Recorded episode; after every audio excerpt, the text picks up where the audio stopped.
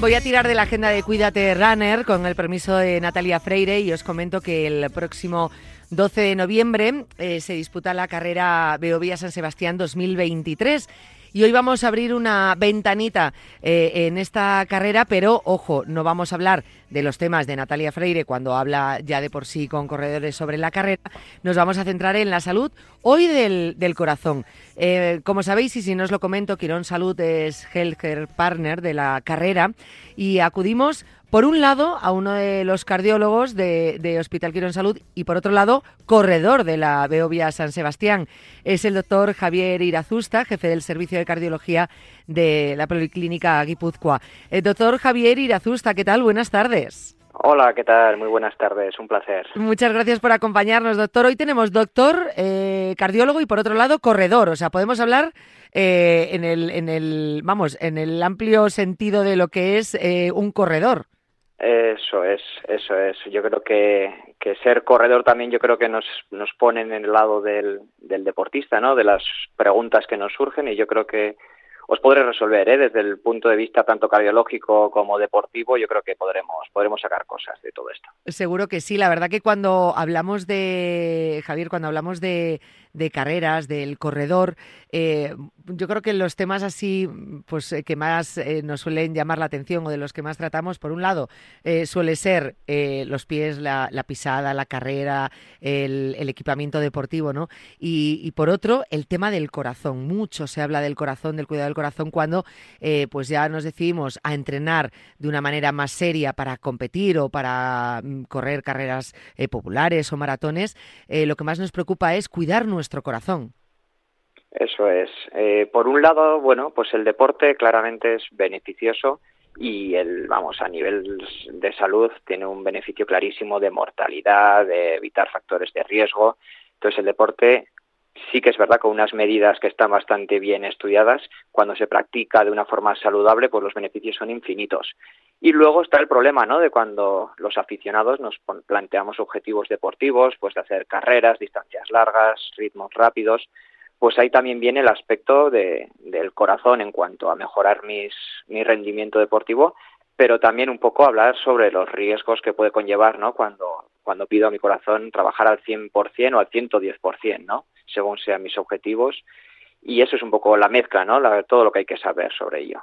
Es verdad que ahora ya pues tenemos más o somos más conscientes de la importancia de pues de un chequeo, de saber cómo está nuestro corazón cuando nos enfrentamos ya a entrenamientos más serios, ¿no? Cuando de realmente eh, queremos basar nuestro entrenamiento, ¿no? En esta disciplina, eh, nos preocupamos de nuestro corazón. Hace unos años, pues a lo mejor no tanto, decías, a no ser que tenga unos síntomas, eh, pues no voy a la consulta. Ahora realmente cuando una persona empieza a correr y se, se empieza a dar cuenta que esto le gusta, que se quiere dedicar a ello, que quiere pues empezar a participar en carreras, pues eh, va a la consulta del cardiólogo. No sé si para hacerse pruebas de esfuerzo, porque realmente eh, hay que ver cómo está nuestro corazón previo ¿no? a empezar este entrenamiento eh, para ver si es nuestra disciplina, si podemos practicarla y, y, en qué circunstancias. Efectivamente, hombre, yo creo que el primer gran paso que se ha dado es la disponibilidad que tenemos ¿no? de pulsómetros ya sin la cinta del pecho. Eso ha hecho que casi todo el mundo que empieza a correr de forma frecuencia, pues ya corra con un, pulsómetro y eso pues ya nos a todos nos va aportando una información determinante tanto para entrenamiento como para los riesgos cardiovasculares. La segunda parte es un poco el chequeo previo, ¿no? Porque sí que es algo que eh, se nos avisa a todo el mundo pues que antes de hacer una prueba de sobre todo de gran resistencia pues lo conveniente que puede serlo. Pero sí que es verdad que no es algo que se exija ¿no? en las carreras aunque lo recomienden muchas veces no es obligatorio.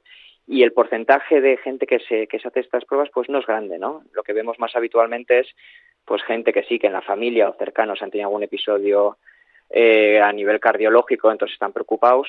Y luego también vemos mucha gente que hace las pruebas de esfuerzo únicamente con objetivos deportivos, ¿no? Para poder planificar entrenamientos. Pero sí que es verdad que, que como veréis a lo largo de la conversación, yo creo que una prueba de esfuerzo nos va a aportar muchísima información sobre qué ejercicio puedo hacer en un rango saludable y qué ejercicio puedo hacer para mejorar mis tiempos, ¿no? Y eso la prueba de esfuerzo es lo que nos lo va, nos lo va a decir. O sea que no son pruebas eh, ni, ni un ecocardiograma, electrocardiograma, una prueba de esfuerzo, no son obligatorias, pero entonces sí serían recomendables. Absolutamente. Es decir, una cosa es que no sea que no estemos todos federados para poder hacer carreras, ¿no? Como es en el deporte, pues a nivel escolar, que sí que cuando está federado está un poco más controlado este aspecto, pero a nivel de carreras populares uno se apunta, muchas veces incluyen algún cuestionario, pero no te exigen para poder apuntarte estar federado o tener una revisión cardiovascular, ¿no? Y yo creo que ese es el punto que faltaría, ¿no? Para evitar un poco los casos de, problemas cardiológicos que a veces vemos en las carreras populares porque los aficionados estamos llegando a unos niveles de entrenamiento y, ritmo de carrera, pues que estamos pidiendo al corazón una gran exigencia, ¿no? Y luego también el otro punto es ese, ¿no? El que has comentado de que cada vez más gente se anima a correr, gente que, que ha sido sedentaria, que tiene factores de riesgo cardiovascular, han sido fumadores y quieren cambiar de vida, una vida saludable, y se enganchan al running y se ponen a correr y esta, este tipo de población pues también serían los más, más, más beneficiados de hacerse un chequeo deportivo antes de empezar la práctica deportiva. Sería importante, sería muy importante esto porque es verdad que a priori podemos pensar ¿no? que, que empezar a correr es algo tan sencillo como tener una, una calle, una carretera, un, un camino, unas zapatillas y empezar a correr, no necesitas nada más. Eh, en cambio implica también, bueno, pues eh, esos cuidados que hay que tener y esas revisiones, bueno, pues para ver cuál es nuestra situación. Eh, yo creo que esto es, bastante importante y más, bueno, pues cuando nos estamos dando cuenta de, pues desgraciadamente tenemos noticias, ¿no? De, cuántos problemas ha dado el corazón a, deportistas, ¿no? Quizá por no haber llevado ese control y ese chequeo y por llevar nuestro cuerpo al límite, porque al final, y sobre todo en los corredores pasa mucho eh, a medida que vas mejorando en tu entrenamiento, tiempos, eh, en fin, eh, todo, mm, vas, vas poniendo más al límite tu cuerpo y ahí es donde puede entrañar el peligro, ¿no?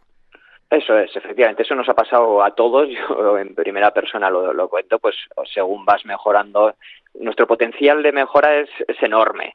Entonces, cuando empezamos a correr no nos imaginamos hasta dónde podemos llegar. Entonces, según vamos mejorando resultados, pues también vamos ajustando entrenamientos cada vez más exigentes y vamos obteniendo mejores resultados. Y eso al final te engancha y ves que, bueno, que, que el límite pues está lejos y que se sigue mejorando, mejorando y ahí es donde podemos empezar ya a presentar mayor riesgo cardiovascular si no hacemos antes un chequeo. Lo bueno del chequeo además es que es una forma no invasiva y bastante sencilla. Sí que es verdad que no detecta el 100% de los casos que van, que no puede predecir el 100% de las muertes súbitas o problemas cardíacos graves, pero sí en torno a un 90%, un porcentaje muy, muy alto, ¿no? Eh, yo quería hablar hoy y centrarme mucho en el tema de pues, la frecuencia cardíaca, las pulsaciones en un corredor, durante la carrera, durante los entrenamientos, pero ha habido una cosa que, que acaba de comentar ahora y me llama la atención, o acabas de comentar, Javier, ahora y me acaba de llamar la atención, sobre la prueba de esfuerzo. Por un lado, eh, para, bueno, pues para ver cuál es la situación ¿no? de, de, nuestro entrenamiento, de nuestro cuerpo, eh, posibles cardiopatías que podamos tener, pero por otro, nos ayuda esa prueba de esfuerzo para mejorar el potencial, el rendimiento para obtener más beneficio? Sin duda alguna. La prueba de esfuerzo en personas de más de 35 años eh, tienen que ser conscientes que el principal riesgo que corremos con el esfuerzo es la cardiopatía isquémica, es decir, el riesgo de infarto angina de pecho. Y 35 años la gente dice, piensa que todavía es joven, pero no, ahí ya el riesgo empieza a aumentar. Y la prueba de esfuerzo, eh, sobre todo en aquellos que son sedentarios, que tienen un poquito de tripita, que hipertensión, un poco de colesterol, eh, pues son personas que especialmente en riesgo que con la prueba de esfuerzo podemos detectar pues patología en el corazón que nunca ha dado la cara y nunca me ha dado ningún síntoma. Por otro lado está la prueba de esfuerzo, la podemos apretar un poquito más y sacar mucho más jugo si hacemos la prueba de esfuerzo la más, la más completa posible, ¿no? La podemos hacer pues pinchando un poquito de sangre para sacar niveles de lactato o podemos hacer con la mascarilla que solemos ver en las pruebas de esfuerzo cuando hay fichajes deportivos pues que ahí podemos analizar el consumo de gases, que es el consumo de oxígeno. Y ya con una prueba de esfuerzo, analizando el oxígeno, el CO2 que estamos emitiendo, podemos obtener eh, muchísimos parámetros que nos van a hablar de los famosos umbrales, de las zonas de entrenamiento, y con ello se pueden dirigir entrenamientos de una forma mucho más precisa, podemos mejorar nuestro rendimiento con unas bases ya físicas científicas y obtener unos resultados siempre pues a nivel deportivo mucho mejores. Y con esos resultados que obtenemos, eh, ¿cómo luego lo vamos midiendo en el entrenamiento? ¿A través entonces del ritmo cardíaco y, de las pulsaciones? Es decir, si llegas a estas o si superas estas ¿O, cómo funciona eso? Eso es. Entonces, hombre, es, es importante tener un poco eh, de conocimiento sobre la fisiología de, del deporte, ¿no? Del metabolismo que estamos empleando con el deporte. Porque ahora yo creo que casi todo el mundo, ¿no? Que usa los, los relojes inteligentes, los deportivos, pues ya los propios relojes eh, suelen estimar unas, unas zonas umbral o unas zonas de entrenamiento, que suelen ser cinco zonas, y a través de unos algoritmos pues me suele calcular, ¿no? Entonces cuando corro y veo la carrera pues me dice en qué, en qué zonas he estado y con eso pues nos hacemos una idea. Pero la prueba de esfuerzo es la prueba definitiva que nos va a dar nuestros verdaderos valores. Nos va a dar por un lado la frecuencia cardíaca máxima, es decir, porque hay una aproximación que se puede hacer con un cálculo matemático según la edad que yo tenga, pero puede haber una persona de 40 años que pueda correr a su máximo esfuerzo a 160 pulsaciones y otra a 190 pulsaciones. Entonces no podemos extrapolar unos porcentajes, una frecuencia a todo el mundo, ni aunque tenga la misma edad. De ahí la importancia de la prueba de esfuerzo que nos va a decir la frecuencia cardíaca máxima y cuando hago una prueba de esfuerzo con, máscara de gases, ahí vamos a saber también el cuerpo en qué fase metabólica está. Y desde ahí es cuando ya desglosamos las cinco zonas de entrenamiento que con unos conocimientos muy muy básicos podemos hacer entrenamientos en cada una de las zonas y ajustándonos a esas zonas vamos a obtener en cada entrenamiento un beneficio distinto. Y lo interesante de todo esto es que para saber en qué zona estamos, para dirigir nuestro entrenamiento, nos podemos, sobre todo corriendo, nos podemos basar eh, únicamente en las pulsaciones. Las pulsaciones van a dar casi toda esa información. Luego los que hacen ciclismo eh, y otros deportes pues sí que pueden tener potenciómetros, pueden tener otra serie de medidores más sofisticados, pero corriendo con las frecuencias cardíacas y una buena prueba de esfuerzo podemos regular todos nuestros entrenamientos. Madre mía, parece algo eh, parece, según lo estaba explicando, parece sencillo, pero parece también de ciencia ficción, ¿no? Que dices, madre mía, o sea, con estos datos, ¿no? Cómo puedes ir al, milímetro e ir sacando en cada entrenamiento el máximo de cada uno, ¿no? Para, para rendir lo máximo posible, tanto en entrenamientos como, como en carrera. Claro, todo esto luego es personalizado, pero si hablamos de manera general y hablamos del ritmo cardíaco, por ejemplo, para correr, eh, ¿cuál es el ritmo cardíaco em, adecuado, ¿no? El, más o menos los valores que se manejan. Entonces, nosotros siempre hablamos de porcentajes de frecuencia cardíaca. frecuencia cardíaca, vale. De nuestra frecuencia cardíaca máxima partimos ya de porcentajes, es decir, eh, tenemos que saber cuál es el máximo de pulsaciones al que yo llego en un esfuerzo y a través de él sacar porcentajes. Con eso voy a saber en qué frecuencias cardíacas puedo correr, más que en números absolutos, como ya os he dicho que eh, varía mucho de una persona a otra. Entonces, por ejemplo, eh, si mi frecuencia cardíaca máxima es de 200 latidos por minuto, pues yo puedo saber que pues, cuando corro a 100 pulsaciones, sé que estoy corriendo al 50% de mi frecuencia cardíaca máxima. Entonces, cuando mi objetivo solo es el deporte saludable, el cuidarme, el disfrutar corriendo, el beneficio metabólico y asumir poco riesgo cardiovascular, eh, lo mejor es correr entre mi 60 y 80% de mi frecuencia cardíaca máxima, donde están las primeras dos zonas de ejercicio. Cuando hago ejercicio en esa zona, voy a conseguir correr sin mucha sensación de fatiga, muchos kilómetros, de una forma saludable, mejorar mi metabolismo y poco a poco, corriendo a esos ritmos, voy a poder ir alargando mis tiradas y ir pudiendo hacer cada vez carreras de mayor kilometraje sin gran exigencia para el cuerpo, ¿eh? sin ponerle un estrés muy importante.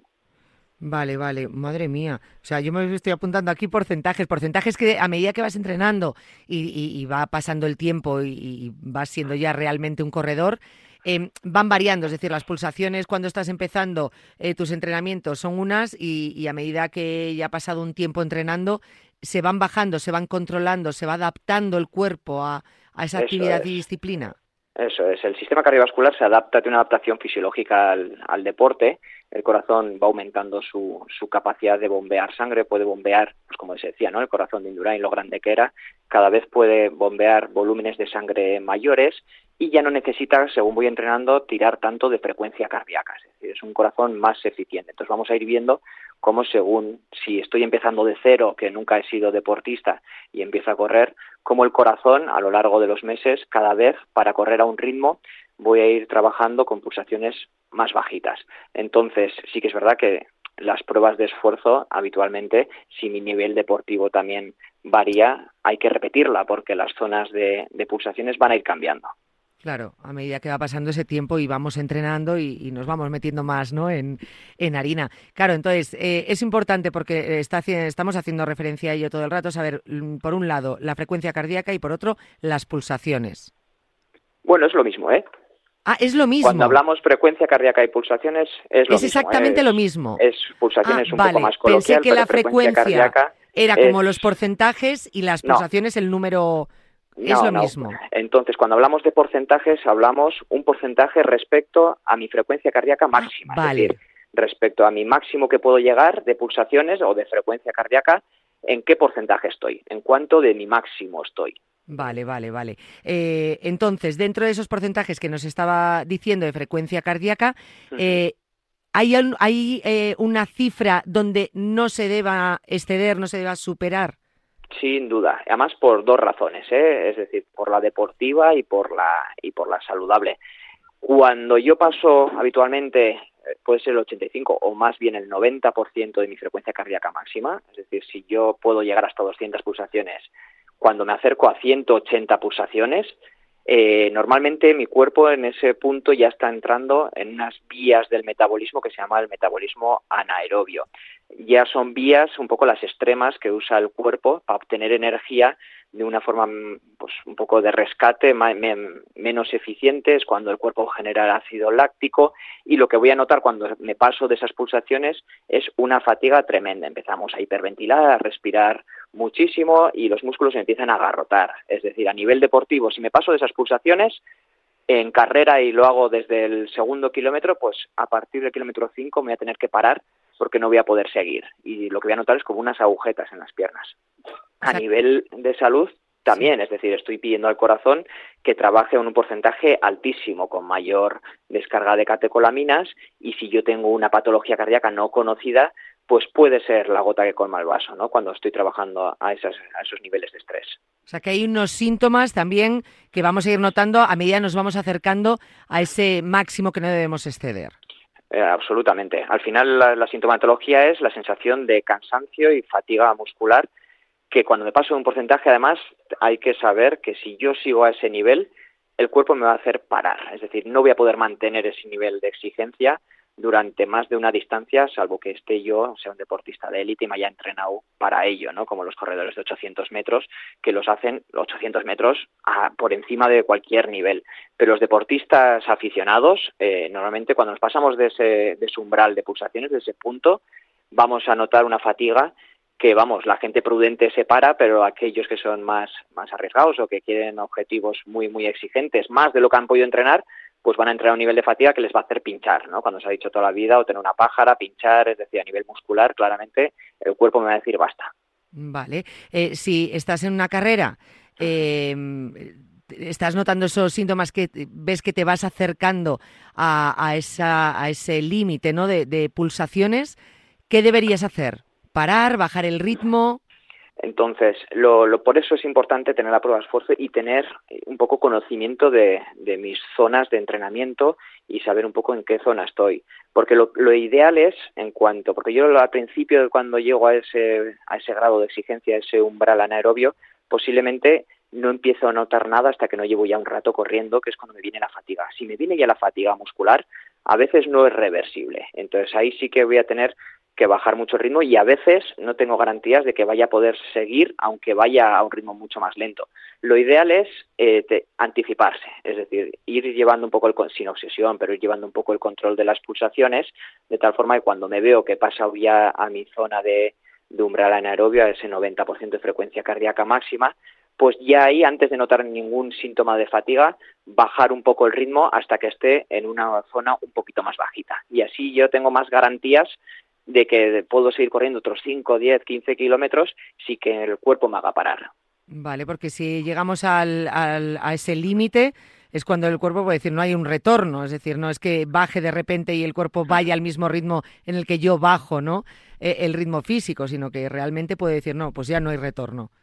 Si me paso, pues varía mucho de eso, ¿eh? de cómo hayamos entrenado ese umbral, pero sí que es verdad que cuando yo lo paso un rato y ya tengo la fatiga muscular, la sensación de que voy ventilando, echando muchísimo, exhalando mucho aire, si me mantengo pues, uno o dos kilómetros ese ritmo, el cuerpo va a generar ácido láctico y me voy a tener que parar, porque muscularmente se me va a agarrotar las piernas y ya ahí, por mucho que yo quiera ya rectificar, ya va a ser tarde. Eh, igual que siempre se dice, ¿no? Para, para evitar lesiones, el calentar antes, el calentar después. Cuando tú estás haciendo una carrera, después de haberte puesto a ese límite, ¿no?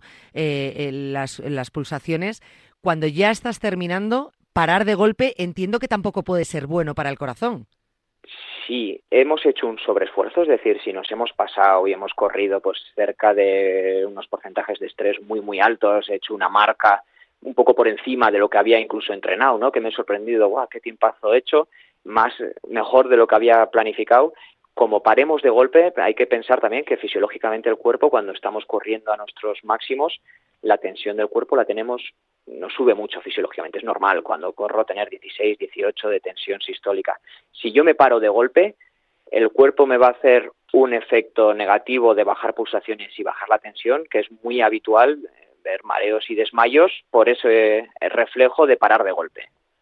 Ah, vale, entonces, ¿y qué es lo que deberíamos hacer? O sea, ¿cómo se debe hacer ese eh, volver a la calma, ¿no? Al estado de calma, porque claro, pasamos el cuerpo o el corazón de 0 a 100, no podemos pasar de 100 a 0, pues eh, ir reduciéndolo. Eh, ¿Cómo se hace? Porque no, no, no sigues corriendo, ¿no? Y vas bajando el ritmo lo ideal es, hombre, también ir escuchando el cuerpo, no llegar con esa sensación de desfallecimiento porque ya veo la recta y aguanto un kilómetro más. Si ya estoy corriendo en esos niveles porque veo cerca la meta, ya me tengo que preparar porque igual en la, en la llegada me puedo marear. Lo ideal en las llegadas es sería seguir andando, es decir, aunque paro al pasar la meta, muchas veces pues te dan la medalla, te dan algo para que vas, pero hay que seguir o trotando suave o no parar de caminar, seguir, seguir, seguir. Aunque me encuentre con un fulanito que entrena conmigo y queremos hablar de, los tiempos, nada, hay que seguir moviéndonos y si noto cualquier tipo de mareo, sentarme o tumbarme y levantar un poco las piernas, no esperar porque el mareo luego va a ser muy rápido y conlleva el riesgo de que el cuerpo siga bajando la tensión y me pueda acabar desmayando. Claro, eh, por eso es tan importante. Eh, luego la vuelta a la calma, ¿no? A la, a, a la normalidad que muchas veces se hace eh, parar en, en seco eh, de repente y ahí es donde pueden venir los problemas. Pues muchas veces hablamos incluso de las lesiones, ¿no? De repente, pues estás entrenando, entrenando, entrenando, paras, te sientas y, y ahí, pues oye, pues pueden venir cualquier tipo de lesión. esto es muy, muy importante la salud del corazón y, cómo hay que vigilarla y, sobre todo cuando realmente nos podemos llamar ya corredores, ¿no? Sea porque mm, pues eh, nos apuntamos a todas las carreras habidas y por haber o porque nuestro entrenamiento sea realmente el correr, que cada vez, como decimos, hay más gente, ¿no? Que pues eh, directamente, ¿cómo que practico? Mm, running, ya está. Es su único deporte, no como competición, pero todo esto lo tiene que tener en cuenta porque el corazón es muy, muy importante, no perder de vista su salud. Eh, yo creo que no me quedó nada en el tintero, eh, Javier Irazusta. Eh, ya preparado, entiendo, que para la carrera. Sí, hay que llevar el trabajo hecho, eso es lo más, lo más importante. Y siempre cuando planificamos una carrera, eh, ser, ser humildes y tener claro el objetivo. ¿eh? No, hay que, no hay que tener expectativas demasiado altas. Siempre hay que correr la carrera al nivel que he entrenado. Entonces, yo creo que ya está todo, todo hecho y ahora ya es pues disfrutar de la carrera, que eso tiene que ser, no, no un sufrimiento por batir una marca. Eh, no es fácil, Javier, ¿eh? los corredores muchas veces eh, intentan un poquito más. Eso es, eso es uno de los mayores errores de los aficionados, sobre todo, ¿no? Porque la gente a veces se obsesiona con los tiempos y los tiempos al final luego se olvidan muy rápido. Está bien superar, pero bueno, eh, siempre con un entrenamiento detrás. Es decir, que en la carrera sacar a, a relucir lo que he entrenado, no que el día de la carrera sea un milagro de que me sale un tiempazo, pero no algo que no me lo haya ganado en los entrenamientos. Claro, siempre es decir, bueno, pues sí, estoy bien hasta aquí, ¿por qué no voy a hacer un último sprint, un último esfuerzo a ver si llego? Bueno, pues el día de la carrera que no lo hagamos, eso con entrenamiento, ¿no? Mejoramos los tiempos con entrenamiento, que es lo importante. Eh, doctor Javier Irazusta, muchísimas gracias por haber estado con nosotros. Nada, a vosotros un fuerte abrazo y ánimo a todos los runners. Y que vaya bien la carrera. Gracias, gracias, ya os contaremos. Ya, ya nos contaréis, muchísimas gracias, un abrazo. Venga, un saludo, adiós. Un saludo, hasta luego. Hemos hablado con el doctor Javier Irazusta, jefe del Servicio de Cardiología de la Policlínica de Guipúzcoa, también corredor de la Beovia San Sebastián. Como digo, se celebra este 12 de noviembre y además, bueno, pues eh, con el grupo Quirón Salud, eh, Quirón Salud como healthcare partner de, de esta carrera.